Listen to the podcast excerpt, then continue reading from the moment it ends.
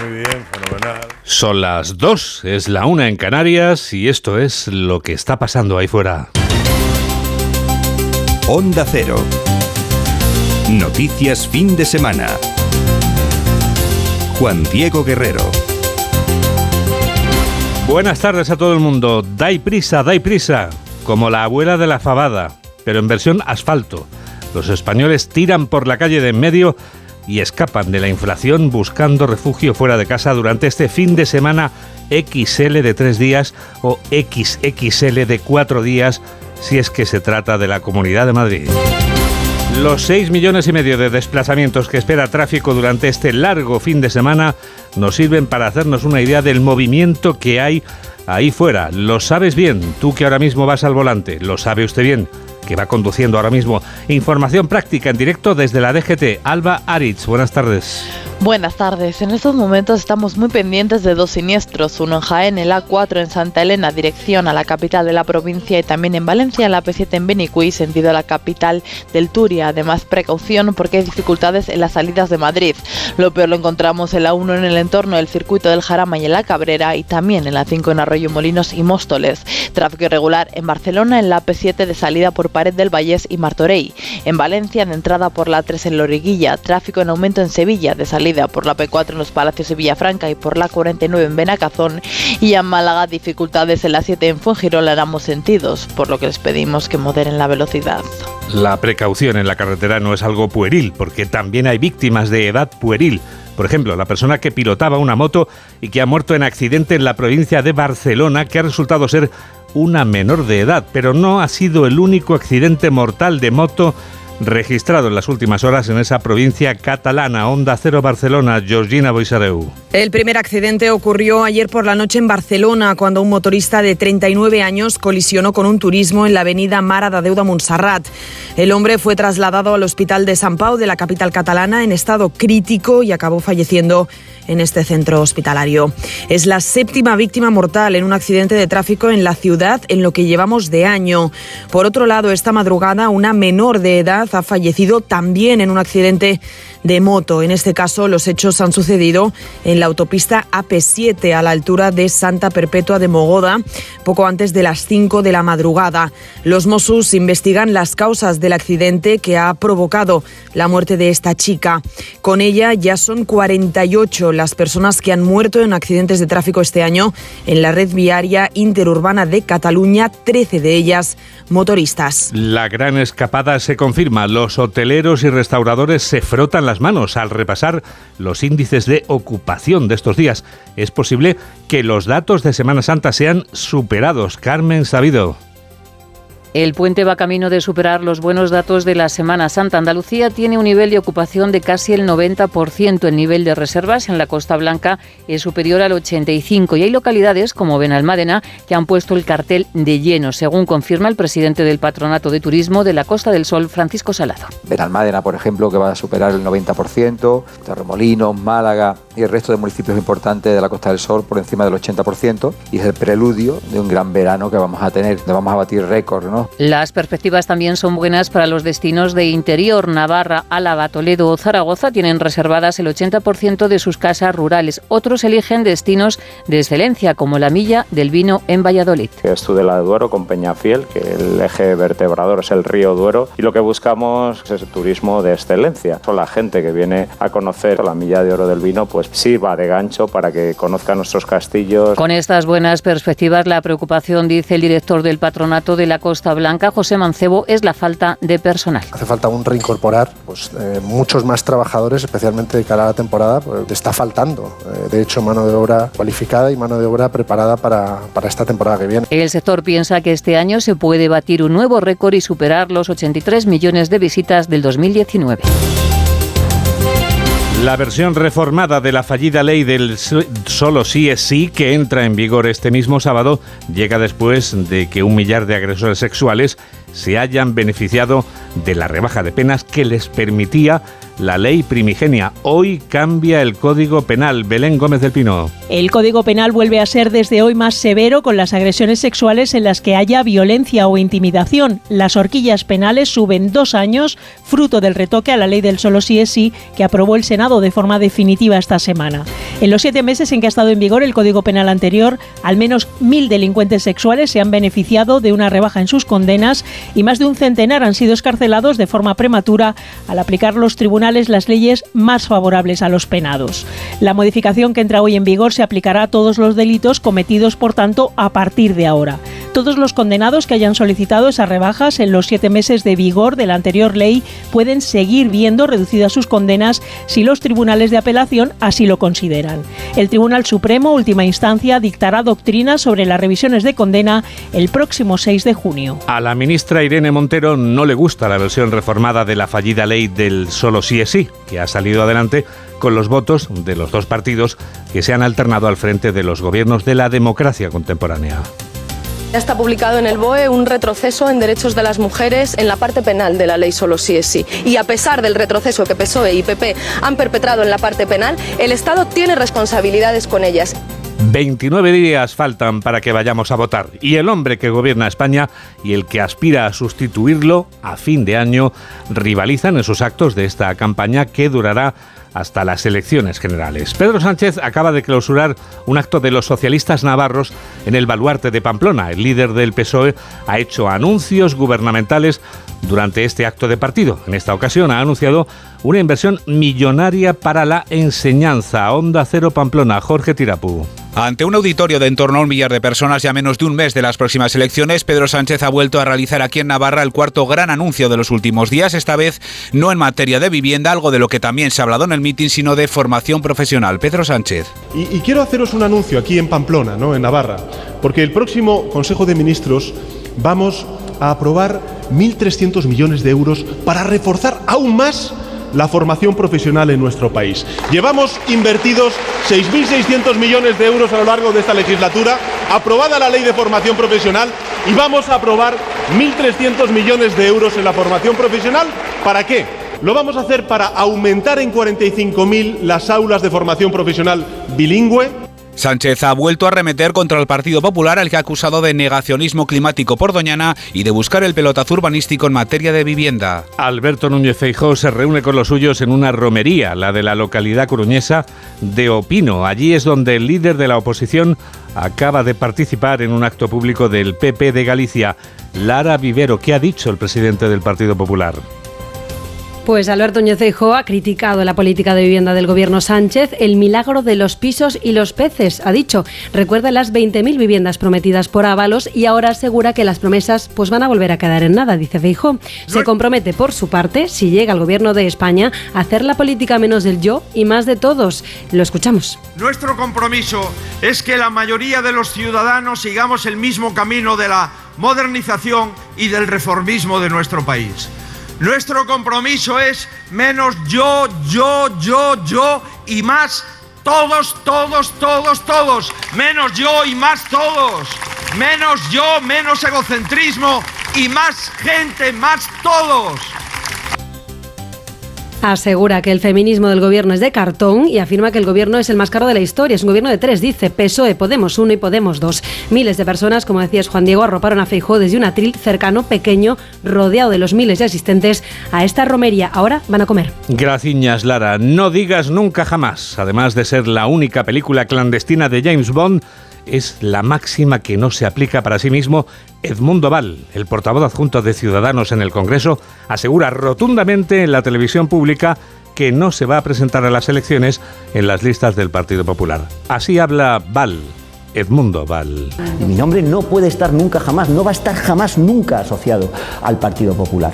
Yo no me creo que este Partido Popular sea un Partido Popular diferente a aquel que yo me encontré cuando me personé en el Gürtel en febrero del año 2009. La sequía, que también se ha deslizado entre los argumentos de campaña, se cobra este sábado nuevas víctimas en el terreno laboral. En este caso en Cantabria. Alicia Real. Cantabria suspende hasta nuevo aviso la pesca del salmón y la trucha en cuatro tramos de la Son, el Pas, el Nansa y el Deva, donde se encuentran los ejemplares más jóvenes, como explica Francisco Gamizo, presidente de la Sociedad de Pesca Fario. Y para proteger esos peces, pues se ha decidido eh, la suspensión de la pesca, lo cual, si vuelven las lluvias, en un corto periodo de tiempo nos volverá a reunir al Consejo de Pesca para decidir si se vuelve a abrir. De momento y debido a la sequía se han rescatado más de 1.800 peces, algo que suele ocurrir habitualmente en el mes de julio. Lo que se hará estos días es mantener la vigilancia en las zonas donde se ha prohibido la pesca de forma temporal. Cuando llueva y los cauces aumenten, se levantará esa suspensión. Estados Unidos no da abasto rescatando bancos. El hundimiento del First Republic Bank va a provocar el rescate de la corporación federal que se ocupa de salvar a las entidades bancarias. Corresponsal de Onda Cero en Norteamérica, Agustín Alcalá. La Corporación Federal de Seguros de Depósitos anunciará hoy o mañana que ha intervenido el First Republic Bank de San Francisco, el último de los bancos de mediano tamaño en Estados Unidos en problemas y que desde mediados del pasado mes ha perdido un 97% de su valor en bolsa. La intención de la administración Biden es sacar inmediatamente al First Republic a concurso para ser adquirido por JP Morgan Chase y PNC Financial Services, según publica esta mañana el diario The Wall Street Journal. El First Republic ha sido arrastrado a la intervención de los reguladores por la falta de confianza de Wall Street y de los depositarios en algunos bancos de pequeño y mediano tamaño, los favoritos de los emprendedores de California, que provocó la quiebra el pasado mes del Silicon Valley Bank. Esta semana, First Republic ha revelado que después de la caída del Silicon Valley Bank, sus clientes habían sacado alrededor de 100.000 millones de dólares de depósitos de sus cuentas. Una de cada dos plazas de médicos residentes ya tiene dueño en España. 18 de las especialidades médicas que podían elegir los aspirantes ya están completas. Mamen Rodríguez Astre. En tan solo 12 días se han adjudicado 4.712 plazas de dermatología, cardiología y neurocirugía, lo más solicitado por los mejores. Escucha. Bueno, pues yo soy Miquel Isla y pues con mi plaza número 2 voy a elegir radiodiagnóstico en el Hospital de Cruces, aquí en Bilbao. Hola, eh, yo soy Inés y tengo la plaza número 3 y haré cardiología. Hola a todos, buenos días. Eh, yo soy Pedro, he obtenido el número 4 y he, he decidido hacer dermatología en el Hospital Ramón y Cajal de Madrid. Hola, buenos días a todos. Yo soy Miguel Ángel Martín y escogeré cardiología en Madrid. Pues acabé el número 6 y me da para neurocirugía en el Virgen del Rocío de Sevilla. Hola, yo soy Blanca, tengo el número 7 y también voy a hacer dermatología en el Ramón y Cajal en Madrid. Hola, yo soy Ignacio Lambán y he tenido el número 10 del MIR y voy a hacer neurocirugía en el Gregorio Marañón. Lo contaban en redacción médica. Esta semana se han completado otras especialidades como radiodiagnóstico, aparato digestivo, cirugía general, endocrinología y ginecología. Los 7.000 restantes tienen hasta el 7 de mayo para elegir. Tomarán posesión el 22 y el 23, día en el que empezarán su periodo formativo. Y ya que estás aquí, Mamel, la bajada de temperaturas que hoy desde luego se nota bastante, es el preludio de un tiempo primaveral, pero primaveral de verdad y no de calor veraniego como hemos tenido esta semana. Es que el domingo, Juan Diego, además, el descenso será todavía más significativo y ya porque a partir de ahí, a partir de ahí volverán a subir en muchas zonas. Perdemos grados e inestabilidad, los chubascos y las tormentas quedan acotadas a Pirineos, el nordeste de Cataluña y algo de lluvia en el norte de Galicia y en el área cantábrica. Hoy toca viento del norte, cierzo en el Ebro, poniente en el Estrecho y tramontana en el Ampurdá y en Menorca. 2 y 13, 1 y 13 en Canarias y tenemos toda la radio por delante. Síguenos en Twitter en arroba noticias FDS. Hablábamos antes de este largo fin de semana y decíamos que en la Comunidad de Madrid es tamaño XXL. Sin duda el caso madrileño es muy llamativo porque los cuatro días festivos que se encadenan desde hoy hacen que además de la operación salida haya una enorme operación llegada de turistas. Carlos León. Sí, la Comunidad de Madrid envive un puente más largo que en el resto de España, ya que el martes es el día de la región y también es festivo. Por ello, muchos madrileños han aprovechado para salir y viajar a las playas o a la montaña al extranjero o simplemente a cambiar de aire, como se pudo comprobar ayer en las retenciones de tráfico. Pero también muchos turistas, tanto nacionales como extranjeros, aprovechan para venir a Madrid a disfrutar de los musicales y también de los actos con motivo de la festividad del 2 de mayo. Por ejemplo, la Asociación Histórico-Cultural ofrecerá una recreación histórica del levantamiento del 2 de mayo mañana domingo en varios escenarios de la capital y en ella van a participar más de 300 personas, caballos, cañones y se va a incluir un desfile por el Madrid histórico. Será a partir de las 5 de la tarde. Como se puede comprobar, un ir y venir de personas en el fin de semana grande de la comunidad madrileña. Y vamos ya con el deporte. Aquí están las noticias del deporte. Aquí está David Camps. Hola David. ¿Qué tal, Juan Diego? Buenas tardes. Vengo con algo en directo, pero no es fútbol. ¿Qué es? El sorteo del Mundial 2023 de baloncesto. Toma ya. Porque se celebra o se jugará del 25 de agosto al 10 de septiembre. Ahora en Manila está teniendo lugar la ceremonia en la que se sortearán los grupos. Es una multisede, Filipinas, Japón e Indonesia. España veremos a ver en qué grupo le toca, porque de momento en Manila en la primera fase jugarán Filipinas, Estados Unidos, Eslovenia lo hará en Japón, en Okinawa, y Canadá lo hará en Yakarta. España puede caer en el grupo G, en Yakarta, y en la segunda fase medirse a Canadá, o caer en el grupo E y medirse en la segunda fase a la Eslovenia de Luka Doncic. Ya sabes cómo son estos sorteos, Sí, que empiezan a una hora y cuando empiezan realmente a extraer La- las las bolas bolitas, mágicas, es verdad, sí, pues eh, tardan una hora. Entonces, espectáculo de la FIBA y ahora acaba de salir el presidente de la Federación Española de Baloncesto, Jorge Garbajosa, con la Copa del Mundo, porque a este sorteo España llega como campeona del mundo, campeona de Europa y número uno en el ranking FIBA. Así que estaremos atentos a ver si sabemos al menos algún rival o podemos saber incluso qué grupo tendremos antes de las dos y media. Pero además, ya sabes, hay fútbol. Ayer el, en la 32 jornada de Liga en Primera División, la Real Sociedad ganó a los Asuna 0-2, Está con lo imparable cual la Real, imparable. Reafirma su cuarta posición en la clasificación, complica un poquito a tu querido Betis, que juega esta noche frente al Barcelona en el Camp Nou. Y fíjate, a las seis y media el Real Madrid-Almería, es decir, que hoy es un día en el que se puede decidir buena parte de la liga, porque Sí, son señor. 11 puntos de diferencia entre el Barça y el Real Madrid, y por eso escuchamos a los técnicos Xavi y Ancelotti. No, si a mí no me sorprende, si yo lo he dicho muchas veces, el club más difícil del mundo. El club más difícil del mundo es el, Barcelona. Y ya dije en mi presentación que no vale ganar 1-0. Y hemos ganado muchas veces 1-0 jugando muy bien. No nos vamos a fustigar, ¿no? Creo que estamos haciendo una gran campaña, sobre todo en Liga. Hemos ganado una Supercopa y desde dentro valoramos mucho lo que estamos, lo que estamos haciendo, ¿no? Pero hay que, hay que lograr esta Liga para, para realmente que sea una gran temporada. pequeño límite que hemos tenido, ma ahora no es el momento de mirar atrás, sino de mirar adelante porque nos queda mucho en juego en los próximos partidos, sea en la liga, pelear hasta el último minuto del último partido, y sea en las dos competiciones donde en una estamos en la final, en la otra cerca de la final. Los vamos a vivir, por supuesto, a partir de las tres y media en el Radio Estadio de Onda Cero. A las cuatro y cuarto, además, está el, el Elche Rayo Vallecano. Pero empezando por el líder, el Barça, Alfredo Martínez. Buenas tardes. Buenas tardes, David. Barcelona y Betis necesitan reconducir la marcha en el campeonato después de los últimos malos resultados que han cosechado tanto los azulgramas como los verde y blancos en las últimas jornadas. En todo caso, el Barcelona, después de la derrota frente al Rayo, intenta acercarse un poco más al título de liga tras conocer lo que habrá hecho su más directo rival, el Real Madrid frente al Almería. Y podría comenzar el choque con solo ocho puntos de ventaja con respecto al conjunto blanco, en una mínima diferencia con respecto a la que ha podido detener, pero en cualquier caso con todos los pronunciamientos a favor de conseguir el título en las siete jornadas que faltan. En cualquier caso, Xavi habla de obligación de su equipo de reaccionar frente a los de Pellegrini. Bueno, el análisis global, si cogemos los últimos 20 partidos, pues es muy bueno. Claro, si te coges a los últimos cuatro, hay, una derrota y dos empates. Sí que es verdad que no hemos estado bien en, en- en ciertos partidos. En Getafe no estuvimos finos. En Campo del Rayo ya he dicho que hicimos el peor partido de la temporada y esto hay que cambiarlo ya, hay que reaccionar. No ser más constantes en, en el juego y ser,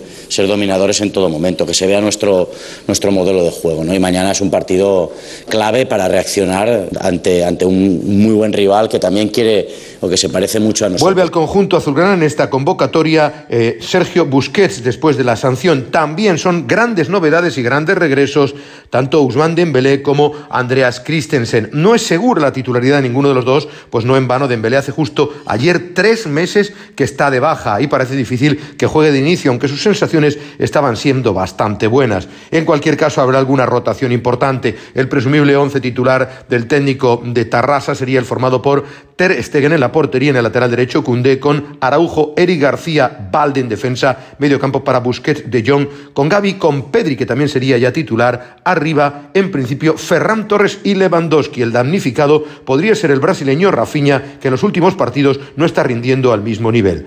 Se esperan en torno a, a 90.000 aficionados o más de 90.000 aficionados, ambiente de gala, muy buena temperatura en el Camp Nou para un partido que dirigirá el colegiado madrileño Carlos del Cerro Grande. Gracias Alfredo y el Betis que se está jugando Europa. Víctor Lozano, buenas tardes. Hola, buenas tardes. Un Betis que ha llegado a Barcelona con el objetivo de seguir blindando su puesto en zona Europa League, porque tras la victoria ayer de la Real Sociedad, la distancia con la Champions parece insalvable. El equipo de Manuel Pellegrini tratará de pescar algo en su último partido en el viejo Camp Nou, ya que el próximo duelo será en el Estadio Olímpico de Montjuic, donde anoche un viejo rockero, Bruce Springsteen, deleitaba con un conciertazo a 55.000 personas. Hablando de viejos rockeros, el del Betis, Joaquín se despedirá hoy de la afición del Barça. Grandes partidos ha en el Templo Blaugrana el talentoso y veterano jugador andaluz. La ovación para él será de las que no se olvidan. Pellegrini a lo suyo, alinear el once más competitivo posible teniendo en cuenta las importantes bajas que tiene. El técnico chileno pierde para este partido a su goleador, Borja Iglesias, por un golpe sufrido hace un par de semanas que se le ha recrudecido. La ausencia del Panda se une a la de los también lesionados Savali, Víctor Ruiz y Fekir. Eso sí, Pellegrini recupera a Juanmi, al que se le da muy bien el Camp Nou. Con todo, el once parece cantado, con Ruiz Silva en portería, Rival, Petzela, Luis Felipe y Miranda en defensa. Guido y William Carballo en el doble pivote, Luis Enrique, Canales y Juanmi en la media punta y arriba Ayoce. Ambos equipos parecen lejos de estar en la buena forma mostrada en la pasada semifinal de la Supercopa de España, decidida en la tanda de penaltis en favor del equipo blaugrana. Pero un Barça Betis siempre es un Barça Betis, en Heliópolis o como hoy, a las 9 en el Camp Nou. Gracias, Víctor. A las seis y media, Real Madrid-Almería. Fernando Burgos, buenas tardes. ¿Qué tal? Buenas tardes, David. Hace ya un tiempo que esta liga solo resulta una molesta obligación para el Real Madrid. Con objetivos tan importantes a la vuelta de la esquina, a los blancos apenas les queda defender la segunda posición del acoso del Atlético de Madrid caza menor, diría aquel, y sobre todo no manchar de vergüenza la camiseta ni mancillar el escudo, como hicieron el pasado martes en Gerona. Con dos partidos ligueros en cuatro días antes de la final de la Copa del Rey, justo en una semana, Carlo Ancelotti deberá medir mucho los esfuerzos y los minutos. La baja de Modric para dos, tres semanas pone en serio aviso a otros jugadores, como Valverde, Cross, Carvajal o Vinicius Jr., el delantero brasileño va camino de los 5.000 minutos de juego esta temporada, una auténtica salvajada. Vini solo ha dejado de jugar tres de los 51 partidos oficiales de esta campaña. Ancelotti ahora debe evaluar y calibrar hasta dónde hay que arriesgarle en partidos como el de esta tarde. La buena noticia será la vuelta del 1 y del 9 tras ausentarse en Montilivi. Thibaut Courtois ya está recuperado de su gastroenteritis y volverá a la portería y Benzema quiere ponerse a punto de cara al momento crucial de la temporada, con la intención además de pelearle el pichichi a Robert Lewandowski. 18 goles el azulgrana, 14 el merengue. Para ello Karim deberá recuperar su puntería liguera. Solo ha marcado tres tantos, todos al Real Valladolid, en los últimos dos meses y medio. Arbitrará el Balear Cuadra Fernández y el Estadio Santiago Bernabéu, pese al puente de la Comunidad de Madrid, registrará otra vez una entrada bastante aceptable, en torno a los 57.000 espectadores, David. Gracias, Fernando. El Almería, recordemos que está jugando por la permanencia, está a dos puntos del descenso que marca ahora mismo el Getafe, el conjunto azulón que ha presentado hoy a nuevo entrenador, Alberto Fernández. Buenas tardes. Hola, David, ¿qué tal? Muy buenas. Ilusión desmedida en el Getafe ¿eh? por la llegada de José Bordalás, que ya ha dado su rueda de prensa como nuevo entrenador azulón en esta su segunda etapa al frente del Getafe y con un reto en la cabeza el de salvar al equipo en estas siete jornadas que quedan. Yo he venido por, por cariño a él personal, porque es amigo mío, por cariño a este, a este club, a esta afición, a los años que he pasado tan maravillosos aquí y no podía estar en casa con los brazos cruzados. Eh, y bueno, me llamó el presidente y obviamente tengo que, tengo que echar una mano. Y eso sí, con la ayuda de todos, esto es un reto de todos, es un reto de nuestro. Eh, mío como, como entrenador, como máximo responsable. Bueno, anoche más de un centenar de personas eh, le recibieron en el Coliseum a su llegada a la firma del contrato, saliendo a la una de la madrugada y hoy ha sido la misma tónica en el entrenamiento a puertas abiertas, muchos aficionados del Getafe animando al equipo, animando a Bordalás, ilusionados por dejar al equipo en primera división. Gracias Alberto, tiene imposible prácticamente el Elche seguir en primera división. Escolista recibe el Rayo Vallecano. Monserrat Hernández, buenas tardes. ¿Qué tal David? Buenas tardes. El Elche Club de Fútbol afronta el encuentro de esta tarde con la intención de sumar el triunfo y de esta manera evitar su descenso matemático a segunda división, una cuestión que no obstante simplemente es cuestión de tiempo. Además el nuevo técnico Sebastián Becasese, que se firmó con la intención de adelantar trabajo de cara a la próxima campaña, ya comienza a estar cuestionado tras haber acumulado cinco derrotas consecutivas desde que es técnico del Elche. Se espera un ambiente hostil esta tarde en el estadio Martínez Valero para un entrenador que llegó de la mano del propietario Cristian Bragarnik y que no ha sido capaz de ofrecer mejores sensaciones en lo que se refiere al juego y a los resultados del equipo. Además, las bajas siguen afectando al grupo. En esta ocasión, Omar Mascarey no podrá estar en el eje de la defensa por culpa de una lesión en el muslo de su pierna izquierda y además el delantero Randy Enteca, que era titular en la jornada intersemanal ante el Celta de Vigo, no podrá jugar por la famosa cláusula del miedo. El técnico franjiverde volverá a alinear un sistema con tres centrales y donde la pareja atacante será la formada por Peremilla y Lucas Boyet, todo con la intención de ofrecer una buena imagen y sobre todo un buen marcador para intentar calmar los ánimos. Gracias, Monserrate. El rayo que busca Europa, Raúl Granado, buenas tardes. ¿Qué tal, David? Buenas tardes. Un Rayo Vallecano que busca seguir en la senda de la victoria para continuar con ese sueño europeo, si es que es posible todavía llegar hasta esos puestos. Para eso, Andón Iraola va a recuperar a Santi Comesaña, que cumplió sanción en el partido frente al Fútbol Club Barcelona y que hoy podrá ser de la partida. De hecho, formará parte del once titular. Con la duda de saber si será Óscar Trejo quien ocupe la media punta o lo hará Unai López y quién estará en la delantera, si Sergio Camello o RDT, el Rayo que va a buscar en Elche tres puntos más en ese camino hacia Europa. Gracias, Raúl. Mañana Partido del Atlético de Madrid en Valladolid buscando acercarse al Real Madrid en función de lo que haga hoy el equipo blanco. Alejandro Mori, buenas tardes. Buenas tardes, David. Ha preparado el Atlético de Madrid hoy en la última sesión el partido de mañana ante el Valladolid. Jugará en el escenario que le vio salir campeón de liga hace dos años con el objetivo de ganar para conseguir esta temporada la honorífica medalla de plata que supondría la segunda posición de la clasificación. Con las bajas de Reinildo, Oblak, Savic y Llorente, pero con el retorno a la convocatoria de Memphis que ha entrenado con normalidad. Un que está funcionando y ahora tiene más posesión de balón. Hoy Simeone en rueda de prensa reconoció que este buen momento que vive su equipo es más cosa de los futbolistas que del entrenador. creo que cuando el entrenador participa más en, en los, en, los malos momentos del equipo para, digamos, no hacerle bien al equipo que cuando el equipo está bien, porque cuando los futbolistas individualmente empiezan a tener un nivel más elevado, eh, el trabajo es menor. ¿Por qué? Porque evidentemente el, el nivel de muchos de los jugadores nuestros ha crecido enormemente.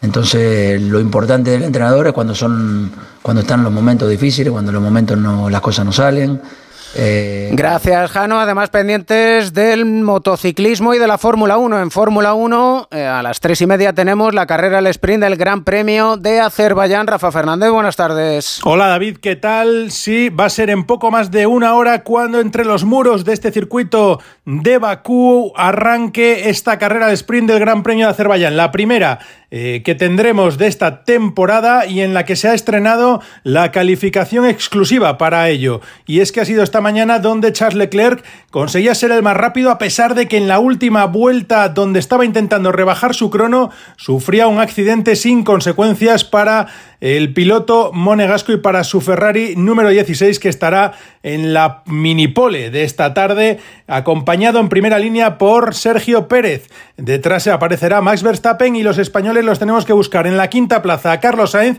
perjudicado por ese accidente de su compañero de equipo que abortaba su último intento donde podía rebajar su crono y Fernando Alonso que está sufriendo más de lo esperado en este cuarto eh, Gran Premio de la temporada en Azerbaiyán y que va a partir con su Aston Martin en la octava posición. A última hora eh, se baja de esta carrera de sprint Sargent, el piloto de Williams que sufrió un accidente y no da tiempo a la reparación de su monoplaza.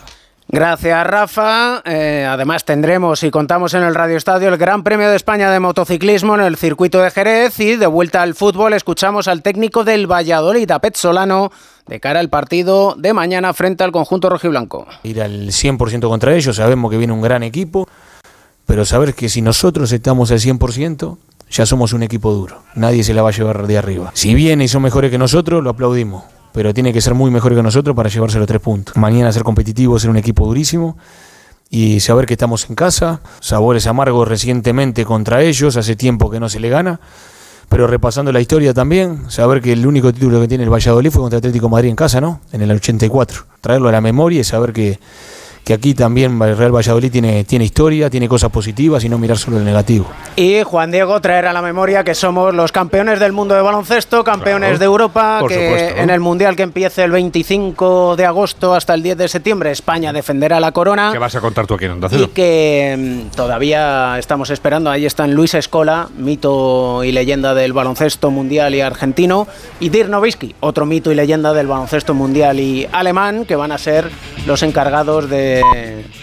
extraer las bolas. Veremos a ver dónde tienen a bien mandar a España, si a Okinawa, en Japón o a Indonesia, a Yakarta. Y además te cuento que el Ibiza ha descendido a Primera Federación después de su derrota ayer ante el Racing de Santander y que a las tres y media tenemos Radio Estadio y que te puedes subir al tren cuando quieras. Hombre, yo al tren me subo al tren con Edu siempre, ya lo sabes. Es más, ahora mismo te quería hacer una pregunta porque no recuerdo bien exactamente ahora que son ya las dos y media, la una y media en Canarias. David Camps, ¿qué es lo que vamos a contar ahora nosotros? Con el sorteo del Mundial tengo, tengo dudas, pero ¿puede ser lo que está pasando ahí fuera? Es... Onda Cero. Noticias fin de semana. Juan Diego Guerrero. Lo esencial de este sábado es lo que sintetiza en un minuto Laura Gil. Lo esencial en este día de tráfico intenso en las carreteras en vísperas del primero de mayo, en el que se repetían las retenciones en Madrid y Barcelona, pasa además de por el respiro que nos da la ola de calor con temperaturas más suaves, por el último anuncio electoral del presidente Sánchez en su mitin de Pamplona de que el martes se aprobará en Consejo de Ministros una partida de 1.300 millones de euros para reforzar la formación profesional. Se suman los mensajes de Alberto Núñez Feijó, hoy de romería del Partido Popular en A Coruña, asegurando que España nunca olvidará los efectos de la ley del solo sí es sí. Una chapuza legal, insiste, que el PP ha ayudado a enmendar dando su voto y su apoyo con ello a todas las mujeres. Irene Montero, ministra de Igualdad, responde que la reforma de su ley es un retroceso. En Sudán, cruce de acusaciones del ejército y los paramilitares responsabilizándose mutuamente de incumplir la última tregua de 72 horas. En Ucrania sube a 26 el número de fallecidos en la campaña de bombardeo rusos contra civiles, mientras Crimea denuncia un ataque con dron en Sebastopol. Y en Estados Unidos se investiga un tiroteo en Texas. Según medios locales, un hombre armado y en estado ebrio ha matado a cinco personas en un domicilio.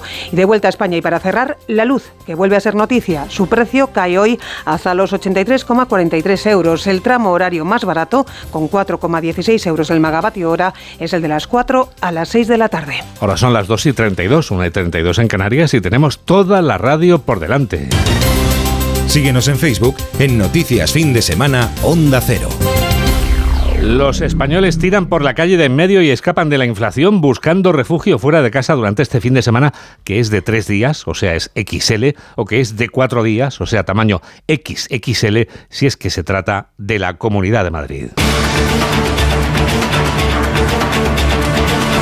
En este largo fin de semana la versión reformada de la fallida ley del solo sí es sí entra en vigor. Lo hace hoy mismo y llega después de que un millar de agresores sexuales se haya beneficiado de la rebaja de penas que les permitía la ley primigenia. Hoy cambia el Código Penal. Belén Gómez del Pino. El Código Penal vuelve a ser desde hoy más severo con las agresiones sexuales en las que haya violencia o intimidación. Las horquillas penales suben dos años, fruto del retoque a la ley del solo sí es sí que aprobó el Senado de forma definitiva esta semana. En los siete meses en que ha estado en vigor el Código Penal anterior, al menos mil delincuentes sexuales se han beneficiado de una rebaja en sus condenas y más de un centenar han sido escarcelados de forma prematura al aplicar los tribunales las leyes más favorables a los penados. La modificación que entra hoy en vigor se aplicará a todos los delitos cometidos, por tanto, a partir de ahora. Todos los condenados que hayan solicitado esas rebajas en los siete meses de vigor de la anterior ley pueden seguir viendo reducidas sus condenas si los tribunales de apelación así lo consideran. El Tribunal Supremo, última instancia, dictará doctrina sobre las revisiones de condena el próximo 6 de junio. La ministra Irene Montero rechaza la versión reformada de la fallida ley del solo sí es sí, que ha salido adelante con los votos de los dos partidos que se han alternado al frente de los gobiernos de la democracia contemporánea. Ya está publicado en el BOE un retroceso en derechos de las mujeres en la parte penal de la ley solo sí es sí. Y a pesar del retroceso que PSOE y PP han perpetrado en la parte penal, el Estado tiene responsabilidades con ellas. 29 días faltan para que vayamos a votar y el hombre que gobierna España y el que aspira a sustituirlo a fin de año rivalizan en sus actos de esta campaña que durará hasta las elecciones generales. Pedro Sánchez ha clausurado un acto de los socialistas navarros en Baluarte, en Pamplona. El líder del PSOE ha hecho anuncios gubernamentales durante este acto de partido. En esta ocasión ha anunciado una inversión millonaria para la enseñanza. Desde Pamplona nos lo cuenta Jorge Tirapú. Pedro Sánchez ha vuelto a aprovechar el Día de la Rosa en Navarra para realizar un nuevo anuncio. Es el cuarto en los últimos días, pero esta vez no en materia de vivienda, sino en formación profesional. La próxima aprobación en el Consejo de Ministros de 1.300 millones de euros para reforzar la FP, la creación de 45.000 plazas bilingües y más de 800 centros de capacitación digital. Y queremos seguir reduciendo el paro, sobre todo entre nuestra gente joven, que sigue siendo una de las principales males de nuestro mercado de trabajo y también en forma de desigualdad social. Lo que tenemos que hacer es reforzar pues, la educación, que es lo que estamos haciendo, la universidad, que también es lo que estamos haciendo, pero fundamentalmente la formación profesional y alinearla con ese cambio de modelo productivo, esos fondos europeos que están modernizando nuestra industria. Mitin, no obstante, en el que Sánchez ha vuelto a ensalzar la bandera de la vivienda como un derecho y no como un problema. Ha vuelto a poner el jefe del Ejecutivo sus miras en el Partido Popular, al que acusa de buscar el pelotazo al que acusa de buscar el pelotazo urbanístico en esta materia. También critica su postura y la de Vox con Doñana y les acusa de negacionismo climático. Fijaros, el negacionismo del PP y el negacionismo de Vox nos está llevando hasta incluso ver cómo se daña la, la, reputación de un país tan europeísta como es España. El Partido Popular y Vox son las dos caras de una misma moneda, que es el negacionismo climático. Y contra eso también tenemos que combatir políticamente. Un mitin que se ha celebrado ante un auditorio de en torno a un millar de personas y en el que los socialistas navarros han dicho estar en disposición de ganar las elecciones en Navarra y que están a 10.000 votos de hacerlo. Alberto Núñez Feijóo se ha reunido con los suyos en una romería, la de la localidad coruñesa de Opino. Allí es donde el líder de la oposición ha participado en un acto público del PP de Galicia. Una mujer de Onda Cero Coruña ha estado siguiendo este acto. Lara Vivero, ¿qué ha dicho el presidente del Partido Popular? Pues Juan Diego Alberto Núñez Feijóo ha criticado muy duramente la política de vivienda del gobierno Sánchez, el milagro de los pisos y de los peces, dice. Política de vivienda seria y con resultados y abandonaría los anuncios de los peces y los pisos a los que nos tiene acostumbrado. Es el milagro de los peces y de los pisos. Dijo que iba a hacer 20.000 en el inicio de la legislatura. Después llegó el ministro Ábalos y dijo que no, que 100.000. Me imagino que le cesaron por ello. Pues no. Ahora descubrimos que va a hacer 183.000. Critica la visita, visita, de Sánchez a Coruña, lejos de los ciudadanos, afirma. Asegura que el gobierno es el más caro de la historia en un momento muy difícil para los ciudadanos por la inflación e invita a Sánchez a aprender del Ejecutivo de la Junta. Nuestro compromiso es que la mayoría de los ciudadanos sigamos el mismo camino de la modernización y del reformismo de nuestro país. Nuestro compromiso es menos yo, yo, yo, yo y más todos, todos, todos, todos. Menos yo y más todos. Menos yo, menos egocentrismo y más gente, más todos. Miles de personas arroparon a Feijó desde un atril cercano, pequeño, alto, rodeado de los asistentes a esta romería. Una cita, como decías, Juan Diego, tradicional del PP gallego, que esta vez ha tocado un día soleado, pero que amenaza lluvia. Esperemos que no se consume lo de la lluvia. No digas nunca jamás, no solo es el título de una película clandestina de James Brown, protagonizada por Sean Connery. Es la máxima que no se aplica a sí mismo. Edmundo Val, el portavoz adjunto de Ciudadanos en el Congreso, asegura rotundamente en televisión española que no se va a presentar a las elecciones en las listas del Partido Popular. Así habla Val. Edmundo Val. Mi nombre no puede estar nunca jamás, no va a estar jamás nunca asociado al Partido Popular. Yo no me creo que este Partido Popular sea un Partido Popular diferente a aquel que yo me encontré cuando me personé en el Gürtel en febrero del año 2009. Y la sequía, que también se ha deslizado entre los argumentos de campaña, se cobra este sábado nuevas víctimas. Hablamos de puestos de trabajo que están en peligro, en este caso en Cantabria. Alicia Real. Cantabria suspende hasta nuevo aviso la pesca del salmón y la trucha en cuatro tramos de la Son, el Pas, el Nansa y el Deva, donde se encuentran los ejemplares más jóvenes, como explica Francisco Gamizo, presidente de la Sociedad de Pesca Fario. Y para proteger esos peces, pues se ha decidido eh, la suspensión de la pesca, lo cual, si vuelven las lluvias, en un corto periodo de tiempo nos volverá a reunir al Consejo de Pesca para decidir si se vuelve a abrir. De momento y debido a la sequía se han rescatado más de 1.800 peces, algo que suele ocurrir habitualmente en el mes de julio. Lo que se hará estos días es mantener la vigilancia en las zonas donde se ha prohibido la pesca de forma temporal. Cuando llueva y los cauces aumenten, se levantará esa suspensión. 3 menos 20, 2 menos 20 en Canarias. Noticias fin de semana. Juan Diego Guerrero.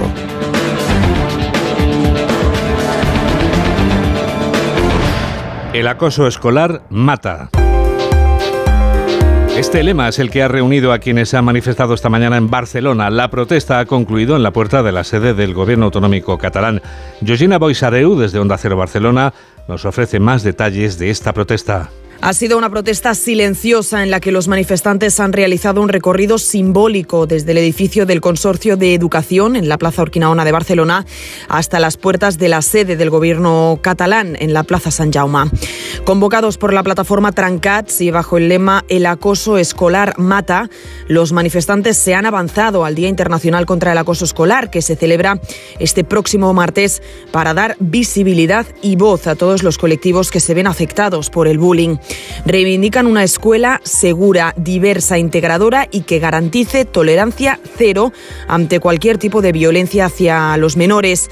Una protesta que toma este año aún más relevancia en Cataluña, donde se han sucedido casos como el de las gemelas de Sallent que intentaron suicidarse saltando desde un tercer piso o el del menor con autismo que también se tiró desde el balcón en Tarragona. Enseguida les vamos a dar la vuelta al mundo en 80 segundos en este programa de noticias de Onda Cero en el que nos es muy grato felicitar a una compañera, a una periodista de esta casa. Felicidades a Julia Otero por la distinción que le concede el Ayuntamiento de Barcelona. Felicitats. Hola, soy Julia Otero y yo también escucho Noticias Fin de Semana de Onda Cero con Juan Diego Guerrero. Julia Otero, Medalla de Honor de Barcelona 2023. El Ayuntamiento de la Ciudad Condal concede a Julia Otero la Medalla de Honor de Barcelona por ser un referente del mundo de la comunicación y un modelo para generaciones de profesionales. Una distinción concedida a aquellas personas que con su labor profesional han contribuido al desarrollo de la conciencia ciudadana y los valores cívicos. Julia Otero, Medalla de Honor de Barcelona 2023. Enhorabuena, Julia. Te mereces esta radio. Onda Cero, tu radio. ¿Quieres ahorrar a full? Solo hasta el 1 de mayo en Carrefour y Carrefour.es tienes un 15% de descuento en todos los smartphones y tablets Samsung. Descuento en cupón canjeable y no acumulable a otras ofertas. Carrefour, aquí poder elegir es poder ahorrar. Polestar 2, el 100% eléctrico con más de 500 kilómetros de autonomía y entrega rápida. Oferta renting hasta fin de stock. Reserva tu prueba de conducción con un experto en un space o si prefieres elige otro punto de encuentro. Vanguardia, minimalismo y diseño escandinavo. Polestar.com Síguenos en Twitter en arroba noticias FDS. Es el momento del Foreign Affairs.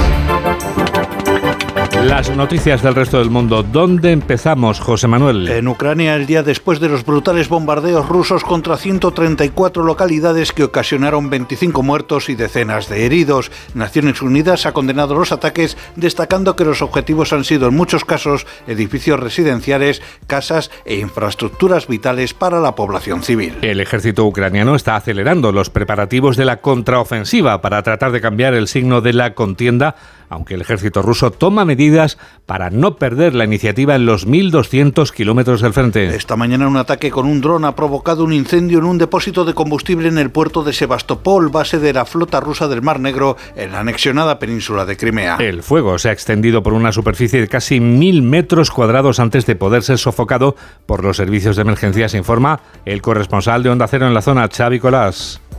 Un tanque de combustible ha ardido en la ciudad portuaria de Sebastopol, en Crimea, ocupada por Rusia, en lo que parece ser un ataque con drones ucranianos. Sigue mientras tanto el recuento de muertos por el bombardeo ruso de ayer. Al menos 23 civiles murieron en la ciudad de Uman y dos en la ciudad de Dnipro, en el sureste del país, en los ataques del viernes. Las víctimas incluyen varios niños.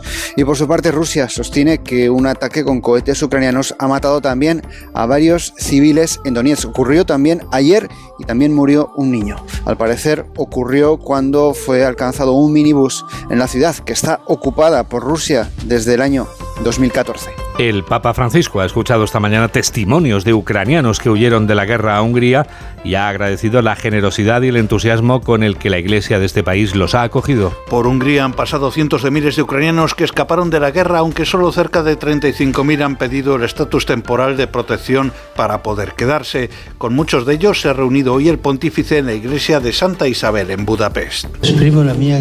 Expreso mi gratitud a la Iglesia húngara por el esfuerzo de caridad realizado. Un compromiso extenso. Han creado una red que conecta a muchos agentes pastorales y voluntarios. Gracias por el modo con el que han acogido no solo con generosidad, sino también con entusiasmo a muchos refugiados procedentes de Ucrania. Proveniente de la Ucrania.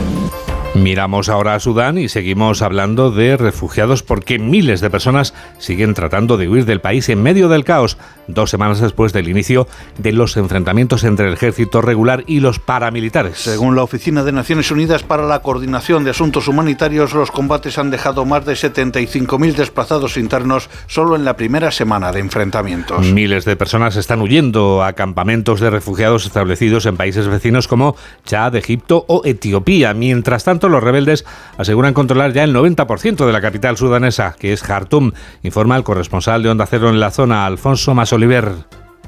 Egipto, Chad, Sudán del Sur, Etiopía y Eritrea son todas las opciones que tienen los sudaneses para escapar del conflicto por vía terrestre, y los números suben como la espuma.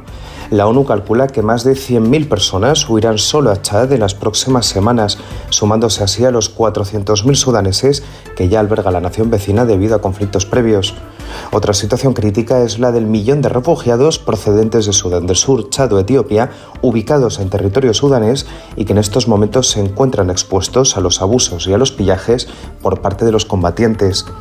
Ellos son los grandes olvidados y tampoco tienen a dónde huir. Tenemos una última hora, José Manuel, en Estados Unidos, donde cinco personas han sido asesinadas en un tiroteo en el interior de una vivienda en Texas. Se conocen muy pocos datos sobre este suceso. Sabemos que el tiroteo ha sido en el interior de un domicilio de la localidad de Cleveland que tuvo lugar ayer y que este sábado, tras descubrir los cadáveres, la policía continúa buscando al agresor. Parece ser que el asaltante, que estaba bajo los efectos del alcohol, empleó un fusil de asalto. El gobierno japonés ha anunciado que a partir de hoy mismo todos los viajeros con destino al país ya no necesitarán presentar un certificado de vacunación completo o una prueba PCR negativa de COVID-19. La Oficina Nacional de Turismo de Japón ha destacado que se trata de una nueva medida para facilitar el incremento de turistas a Japón. Esta decisión se adelanta al levantamiento total de restricciones previsto para el próximo 8 de mayo, día en que el COVID-19, etiquetado como enfermedad infecciosa de nivel 2, el segundo más elevado, caerá hasta la categoría 5, la más baja. Y terminamos en Nueva Caledonia, en el Pacífico Sur, donde se ha celebrado la cuadragésima edición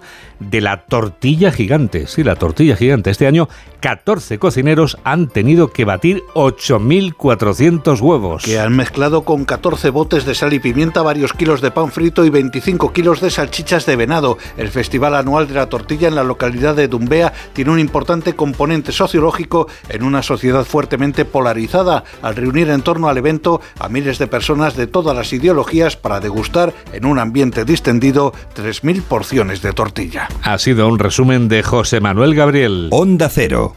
Noticias fin de semana. Nadie está por encima de la ley. Eso lo sabe el abogado experto en Derecho de la Circulación, Santiago Córdoba. Como cada semana contamos con él. Letrado, buenas tardes. Muy buenas tardes. Santi, ¿de qué nos hablas esta semana? Pues mira, hablamos de si la DGT es competente para modificar el margen de error de los conocidos popularmente como radares. Esto es, coloquialmente, la velocidad a la que saltan los mismos. Pues bien, en función del tipo de instalación del radar, se aplican márgenes de error distintos. Los estáticos tienen unos márgenes de error, los móviles otros, etcétera. Pero hay que aclarar que la DGT no puede modificar los márgenes de error, es decir, la velocidad a la que salta el radar, ya que no es competente. Estos márgenes de error están regulados desde el año 2020 en una orden del Ministerio de Industria, que sí es el competente, y desde entonces no han cambiado. Aunque, si me permites, yo creo que en lugar de empollarse los márgenes de error para intentar librarse de la multa, parece de sentido común respetar los límites de velocidad. Hombre, te permito totalmente. Nos pones un ejemplo, un ejemplo que se te venga a la cabeza, por ejemplo. Pues mira, voy a poner un ejemplo muy, muy clarificador. El caso de un conductor juzgado por un delito por exceso de velocidad. Este señor, este conductor, en principio fue absuelto al aplicar el juez los márgenes de error considerando que el radar era móvil. Pero el fiscal recurrió la sentencia y el conductor al final fue condenado por considerar la audiencia provincial que el radar no era móvil, sino estático, que tiene menores márgenes de error que los móviles. Y esto último fue ratificado nada más y nada menos que por el Tribunal Supremo. Un ejemplo muy ilustrativo, Santiago. Un abrazo muy grande y buenas tardes. Muy buenas tardes. Enseguida vamos a viajar a la Edad Media, sin necesidad de subirnos a un DeLorean propulsado gracias a un condensador de flujo. Hola, soy Iñaki López y yo también escucho Noticias Fin de Semana en Onda Cero con Juan Diego Guerrero.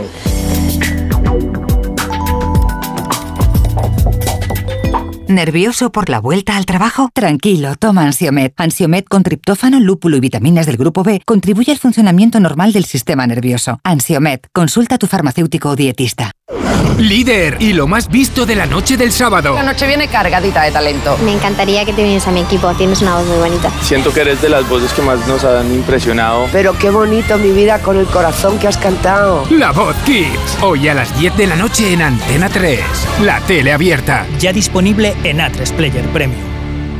Disfrutar de tu segunda residencia está fenomenal, pero es lógico y normal que te preocupe una cosa así. Lo único malo de pasar unos días en mi casa del pueblo es que a veces me acuerdo de la casa que he dejado vacía y sola. La solución la tiene Securitas Direct, porque con su alarma tendrás tu hogar protegido las 24 horas y gracias a las cámaras podrás ver desde el móvil que todo está bien, porque tú sabes lo que te preocupa y ellos saben cómo solucionarlo.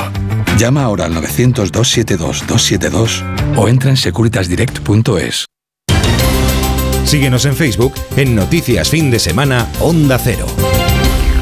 La penúltima noticia está en el Castillo de Belmonte, un municipio conquense en el que se celebra el Campeonato Mundial de Combate Medieval. Tienes tiempo si quieres ir porque el Mundial acaba el martes que viene. Onda Cero Cuenca, Lorena Mayordomo. Más de 500 luchadores de 20 países participan en este campeonato mundial donde se celebran duelos de arma de asta, de espada y escudo y espada larga, también melés masculinas de 16 contra 16. Luchadores con armaduras de los siglos XIV y XV en este deporte de contacto real que cada vez tiene más aficionados en España. El castillo de Belmonte ya fue sede hace casi una década del primer mundial, esta vez no está Rusia, pero sí Ucrania. El campeonato se celebra hasta el próximo martes en horario de mañana y tarde en esta localidad de La Mancha conquense, Belmonte, que multiplica su población estos días. Es el momento de hablar de libros.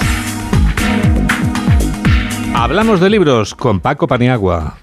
París éramos nosotros. Es una novela que narra la extraordinaria vida de un hijo de labradores exiliado en Francia que se enamora de una jovencísima catalana también refugiada. Enfrentándose a penurias, persecuciones y la moral establecida en la Segunda Guerra Mundial, juntos descubrirán el amor, la libertad y París. Es el gran homenaje a sus padres del escritor Andreu Claret. Tenía el protagonista, el protagonista en casa y, y eso fue una oportunidad, aunque como es lógico, me planteó muchos retos, como no caer en, en, una biografía que no tenía ningún sentido. Es el hombre con sus contradicciones, con sus zonas de, de, de sombra, y, con, pero siempre con esta capacidad, digamos, de, de, salirse ¿no? de situaciones muy difíciles. París éramos nosotros, de Andreu Claret, Editorial Planeta, Premio Ramón Llull. Y en París seguimos unos años después con uno de los libros que más está dando que hablar en los últimos meses. Se trata de la novela Perictione o de la libertad, escrita por uno de los filósofos jóvenes más interesantes de nuestro país, Ernesto Castro. Cuenta la historia de la joven Perictione tras su llegada al París del 68 y va explicando la situación a través de cartas dependiendo de a quién escriba, pues tiene una posición u otra. Si le escribe al hermano, digamos que le pincha o le critica su comunismo utópico, pero a la madre, mm, que es mm, casi racista, más bien le ofrece posiciones de tipo socialdemócrata. O sea que dependiendo de quién escriba, es sobre todo entender que la libertad siempre es contextual. Perictionio de la libertad de Ernesto Castro, editorial Temas de hoy. Y uno de los colectivos que más polémica últimamente está logrando es el de la nueva generación de activistas climáticos que no dudan llevar a cabo protestas en museos o espacios públicos diversos. El periodista Rafael Ordóñez ha escrito un libro en el que nos da explicaciones interesantes sobre este fenómeno. Se trata de Amor y Furia. Uno puede estar en contra de, de este movimiento, pero puede entender perfectamente la, la importancia del cambio climático. Esto no es contradictorio. Lo único que refleja es el hecho social de que este activismo, esta contestación frente a esto está creciendo. Amor y Furia, activismo frente a la emergencia climática, de Rafael Ordóñez, editorial Tres Hermanas. Nacho Arias es quien realiza este programa de noticias que produce Mamen Rodríguez Astre, a quien aprovecho para preguntar qué tenemos que hacer para escuchar Onda Cero en cualquier lugar del mundo. Mamen. Pues llevar un teléfono móvil con nosotros y descargarnos la app gratuita que se llama Onda Cero. Y si lo que tenemos más cerca es un ordenador, www.ondacero.es. Juan Diego, no tienes que hacer nada más, ya te pide lo que necesites. Es increíble, qué fácil es todo. Y qué fácil será también seguramente, Mamen, conectar con nosotros a través de Facebook. Sí, en el buscador de Facebook pones noticias fin de semana Onda Cero. Aparecemos arriba inmediatamente, pero tenemos más redes sociales, Juan Diego. También tenemos la del pajarito, Twitter. Arroba noticias FDS. Es increíble, claro. No te voy a pillar si te pregunto si acaso por ventura tenemos Instagram. La de las fotos guerrero-juan A ver si te pillo con esta.